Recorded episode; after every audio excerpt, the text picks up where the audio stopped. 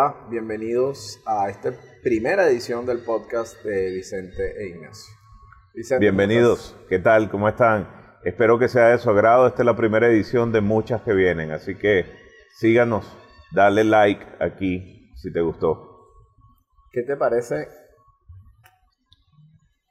aquí disfrutando en Clearwater donde estamos y conversar un poquito, Vicente, y compartir eh, nuestro punto, tu punto de vista, los míos, de, sobre este tema tan polémico, ¿no? Esta decisión, la, la, la Corte Suprema de Justicia de los Estados Unidos vino con dos decisiones eh, polémicas esta semana, dos decisiones eh, que, que uno ve de repente como que no hay mucha consistencia, ¿no? Por un lado, delegas en los estados, en los 50 estados de la nación, eh, una responsabilidad en un tema eh, eh, muy polémico, un tema muy sensible para millones de personas, pero por otro lado, mm, dejas en manos de, la federación, o sea, del Estado central, y a potestad de ellos, otro tema súper sensible también. Estamos hablando del tema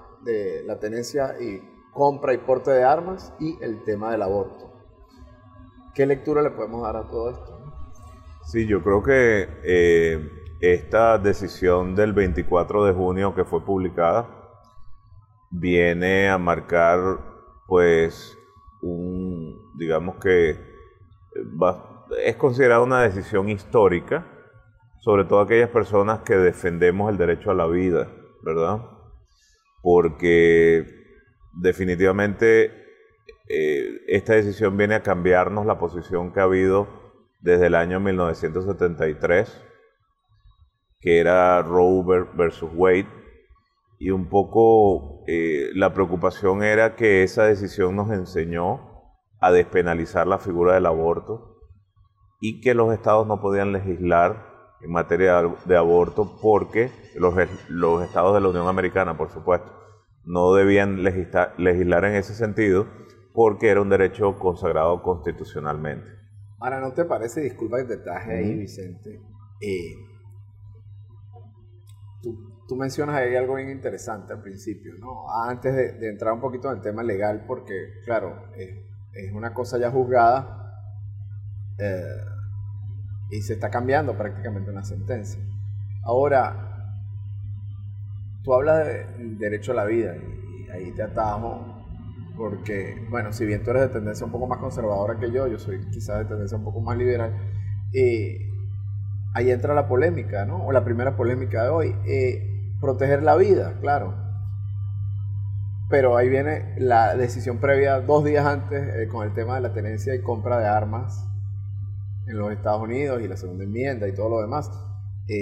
se protege la vida de, mm, de bueno, un ser que aún no ha nacido con el tema del aborto, pero no se protege la vida de los niños, por ejemplo, en el caso de que, que suceda algo como lo que pasó hace muy pocos días en Uvalde, tristemente lo que sucedió en Texas. ¿no?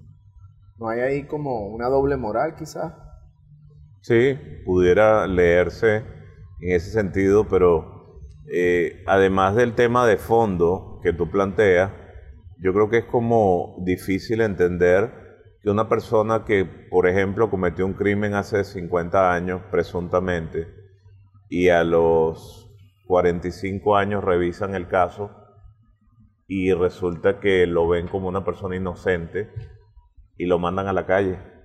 Y, eh, pero esa persona pagó 40 años que indebidamente debía haber Perdió 40 años de su vida. Eso es lo que está pasando en este momento. Entonces la gran pregunta es cuántos abortos han habido desde el año 73 hasta el 2022, millones de abortos. O sea que esos niños, ¿qué son o qué fueron? Ahora, el tema es, o básicamente, bueno, evidentemente estamos, ahorita vienen, ya hablando un poco de política, ya vienen las elecciones de medio término, sabemos que, que este país, los Estados Unidos de Norteamérica, están cada vez más polarizados uno lo lee en los tweets eh, con respecto a estos dos temas en particular. Y mm, también vemos que son como dos posiciones muy, eh, o sea, parecieran irreconciliables. Eh, no hay voluntad política, evidentemente, eh, para buscarle una solución al tema de, los uh, mass shootings, los tiroteos masivos. y hay personajes más bien que, ah, digamos, aprovechan todo esto para hablar de, del tema de las libertades individuales, el tema de, que los socialistas, en este caso, en voz del expresidente Donald Trump, que los socialistas quieren coartar tus libertades. Eh, y por el otro lado, en la otra acera, vemos discursos eh, totalmente opuestos, ¿no? El tema del exceso de, o para algunos que caen en libertinaje, etcétera, ¿no? Con el tema de los derechos LGTBI, el tema del libre aborto, etcétera. En, mi posición, o en mi, eh, sí, mi posición al respecto es que eh, yo soy pro-choice, como dicen, ¿no? No, sé, no te podría decir que soy pro-life o pro-aborto, pero sí pro-choice en el sentido de que hay, hay situaciones particulares en las que a mi manera de ver se justifica que una, mujer o una niña en muchos casos como producto de violación o, por parte de un familiar, inclusive el incesto, etc., eh, es justificado el aborto en algunos casos, a mi manera de ver. No se, puede, no se le puede dar una lectura en blanco y negro a un tema como tampoco se le puede dar, en mi opinión, al tema de las armas. Y el problema que, veo yo acá día a día en los tweets, en los medios de comunicación, o sea, en la televisión, en la prensa escrita, es que pareciera que no hay medias tintas en la sociedad norteamericana en la actualidad, ni en los políticos ni en el ciudadano común. Tú ves gente que está totalmente opuesta o totalmente a favor. Y en ese sentido Donald Trump fue muy hábil, ¿no? En crear esa división, eh, polarizar a la sociedad y, bueno, eso lo llevó a la Casa Blanca y probablemente lo lleve en una futura, en la próxima, eh, próximas elecciones presidenciales. ¿Cómo conseguir, eh, digamos, hay manera de, ver las cosas más en el centro? Hay manera de, de no ver todo en tan blanco y negro, en efecto. Sí, las polarizaciones son muy malas y eso lo estamos viviendo en este momento no, o sea, eh, tú mencionaste un poquito el, el, tema del expresidente Trump frente a eso, eh, pero también la polarización viene del disgusto de lo que la gente percibe a diario, ¿no? Y, eh, si bien es cierto la democracia se trata de eso, la división no debería ser en ese sentido, porque... El libre debate siempre es importante. Y tenemos un país 50-50. Y, y, el 50-50 yo coincido contigo que está bien cuando tú tienes una posición moderada, pero cuando vas a los extremos, ahí es donde empiezas a haber conflicto y distensiones entre ambas partes. Entonces, ahí es donde yo creo que debemos nosotros moderar el, el discurso para no hacerlo, no incurrir en, en cosas extremas como, como eh, la violencia, eh, el uso indebido de las armas y que se repitan estos, esas historias como la que pasó en Ubalde, que, que no debe repetirse. Pues. Entonces, e, e, ese es un poquito el, eh, yo, lo que yo creo que debería moderarse. Fíjate, el, el, no sé si llamarlo, se dice así en inglés, civil unrest, ¿no? los problemas de índole social han marcado la agenda de los Estados Unidos, por lo menos desde que yo llegué a este país hace seis años casi. Eh, hemos visto constantemente en los medios de comunicación abuso policial, exceso policial, no quiero caer en la palabra abuso, pero exceso mm, de uso de la fuerza o, o fuerza desmedida por parte de la policía, eh, tenemos el tema migratorio que, sigue ahí cada ciertos días. Y el tema más recurrente, que es el tema de los mass shootings, que como bien dijo hace poco un ex um, candidato puesto de elección en Texas, él decía, Beto, él decía que no va a pasar nada, y así fue. Va a haber una efervescencia, eh, va a haber muchas oraciones, palabras para los familiares de las víctimas, un minuto de silencio, pero luego no va a haber ninguna medida en concreto. ¿Cómo queda? Te pregunto ya desde la parte de vista eh, punto de vista legal, perdón. Eh, ¿Cómo queda?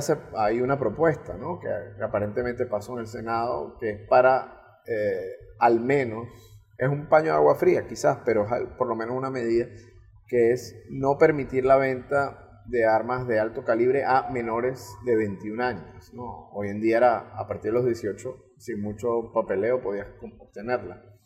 Eso se aprobó, el tema de los 21 años, y puede en algo, eh, digamos, eh, aminorar el riesgo de, este tipo de, sucesos.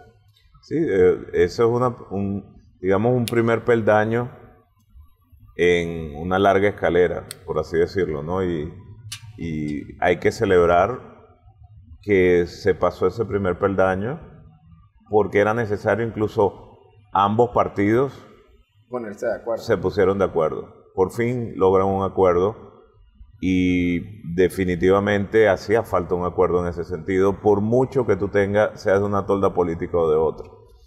Si eh, comienzas a filtrar lo que era la forma de poder tener acceso a las armas, eh, ya fíjate, por algo hemos visto que muchos de estos muchachos que han cometido estos incidentes en el pasado eran menores de 21 años. Sea que algo, alguna vida se ha podido haber salvado en el pasado si esta medida hubiera estado en efecto anteriormente. Esperemos que este sea el comienzo, en efecto, de medidas más importantes a futuro. Eh, en el mundo industrializado, en los países desarrollados, Estados Unidos es, prácticamente el único país que sufre de, este tipo de hechos. En los países donde sucedía con anterioridad, bueno, yo, Australia, por ejemplo, en los 70 pasaron una ley y, en Canadá también hubo una ley similar. Y estos problemas eh, o este tipo de incidentes llegaron prácticamente al mínimo, ¿no? entra el tema de la segunda enmienda, el tema del derecho a defenderte. Y bueno, es un debate muy largo, tendremos otros programas para hablar de eso porque ciertamente eh, pienso yo, al menos a mi manera de ver, un ciudadano común no tiene por qué tener un arma de guerra, un chaleco táctico o una mira infrarroja para, para utilizar un arma. Puedes tener un arma de cacería, como no. Puedes tener un, arma personal, tipo revólver o, pistola, como no. Pero ¿para qué necesito un arma de alto calibre y cargarla en la calle? Eso no, no tiene mucho sentido. Además no tienes el entrenamiento para ello. Eh, escuchaba en una entrevista hace un, mes aproximadamente a un veterano de guerra, un marín de los Estados Unidos. Él decía, mira, nosotros vamos, yo, a mí no me cabe en la cabeza, decía él, nosotros vamos, tenemos que eh, aprobar un, entrenamiento bien difícil eh, tenemos que tener las armas guardadas en sitios específicos bajo llave. Se nos entrena en muchas medidas de seguridad para utilizar un armamento y debe estar guardado bajo llave. Entonces llega un civil, entrega su ID, le hacen un medio chequeo y compra un arma de alta potencia. Él decía, no tiene sentido. Si el cuerpo militar más importante y, mejor del planeta va por, tiene que pasar todas esas medidas de seguridad para poder em, empuñar y utilizar un arma, no tiene sentido que un civil pueda tener un armamento similar sin ningún tipo de entrenamiento, sin ningún tipo de chequeo, o prácticamente sin ningún tipo de chequeo. Entonces, eh, bueno, yo creo que esto no, este tema nos va a dar para, para bastante conversaciones acá en nuestro primer, este es nuestro primer podcast, pero ese tema no, nos va a dar Pero fíjate, para otro. Por ahí va, por cierto, la churuata. Ahí va la aquí en Estados Unidos unas cosas. Ahora, eh, bien, bien particular. El tema del aborto, Vicente, para, para ir ya concluyendo este primer podcast. Tu posición me la decías al comienzo, ¿no? Tú eres pro vida. Pero ¿no te parece que es un tema en el cual se debería eh, discriminar de acuerdo al caso? No meter a todas las mujeres en un mismo saco, ¿no? Eh, hay, muchas aristas ahí. Eh, no es lo mismo una persona que, que, que, ya se ha practicado un aborto y quiere practicarse otro porque no practica una sexualidad responsable a una niña de 12 años víctima de violación, por ejemplo. Sí, quizás una de las, de las críticas que ha habido es precisamente esa, que tú no puedes meter en un mismo saco todos los tipos de abortos, porque sabemos que hay abortos terapéuticos, hay abortos, hay abortos que son eh, más forzados que otros y no puedes encasillarlos todos. Y quizás eso ha debido de, de, prevalecer. de prevalecer o de establecerse en esa decisión si es que vas a, a normar algo, ¿no? Ahora, no olvidemos que esta decisión Dobbs, que fue la que se publicó el 24 eh, de junio, viene a ser una consecuencia a que el caso de Roe versus Wade, Roe no era el nombre realmente de la señora Covington, que era... Eh, estaba bajo eh, anonimato. Exacto, que estaba bajo el anonimato, ¿no? Se estaba usando ese, ese AKA que llaman aquí, ¿no? Eh, para proteger la identidad de la señora.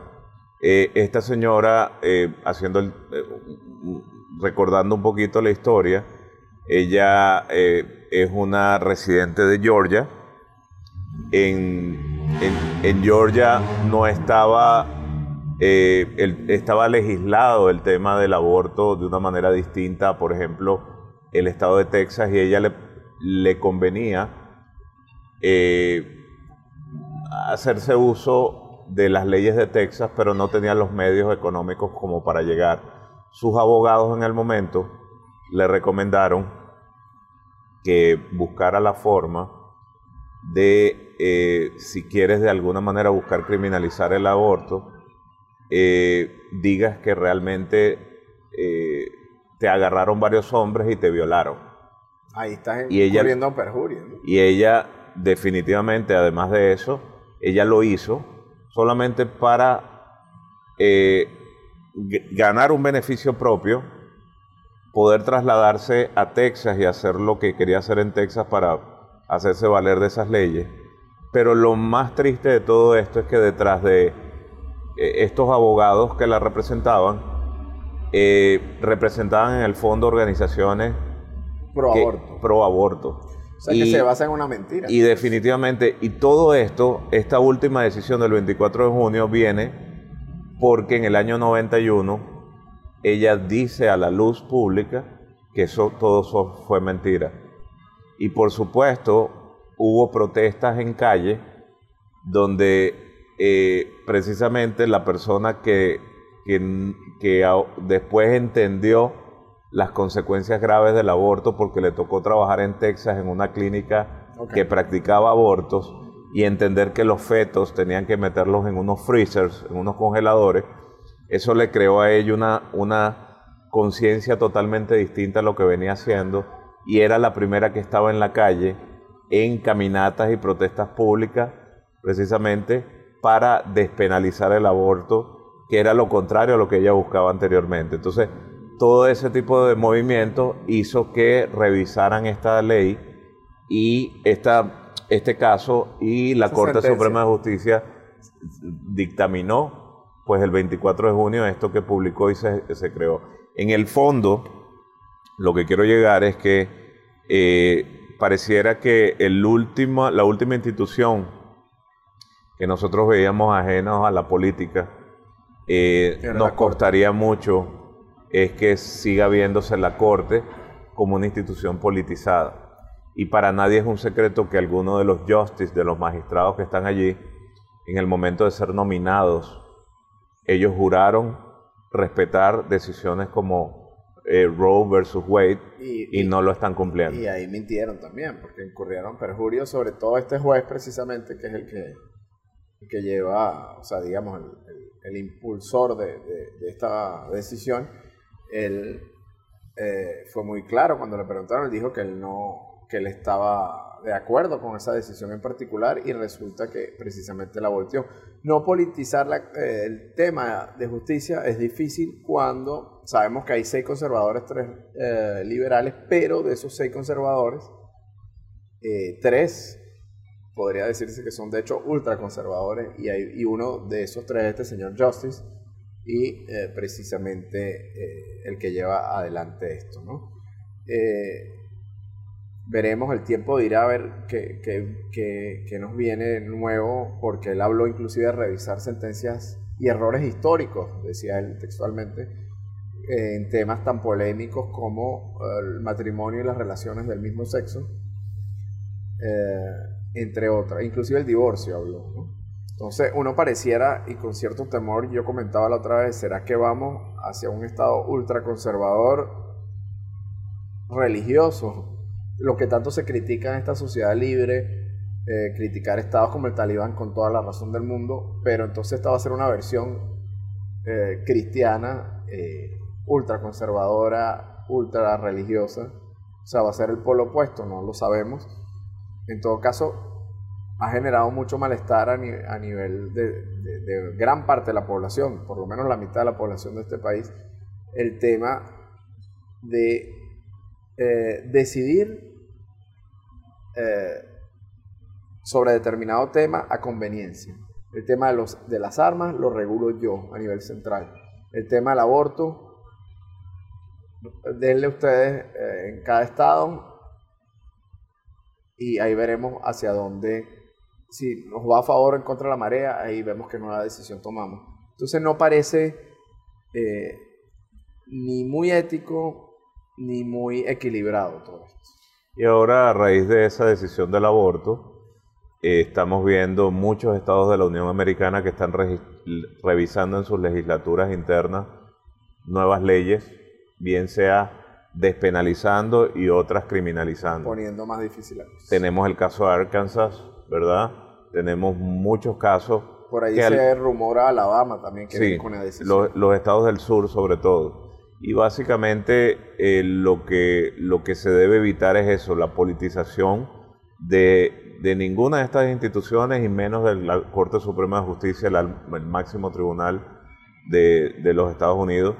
Y tampoco, o mucho menos, porque hay mucho dinero detrás de todo esto, y hay organizaciones que manejan fondos muy, muy, muy, muy, muy, importantes que de alguna manera eh, vaya a parcializarse por esas organizaciones pro defensa del aborto. Vamos a ver qué sucede, Vicente. ¿Te parece si terminamos, damos por sí, terminado nuestro primer podcast, está en pendiente? Ahí, ahí, este es un nuevo formato, vamos a ver qué tal, esperamos su feedback y bueno, no, nos escuchamos en una próxima entrega. Cuídense mucho. El próximo podcast de Vicente e Ignacio. Claro que sí, y bueno, hasta la próxima. Salud. Hasta la próxima. Salud, Ignacio.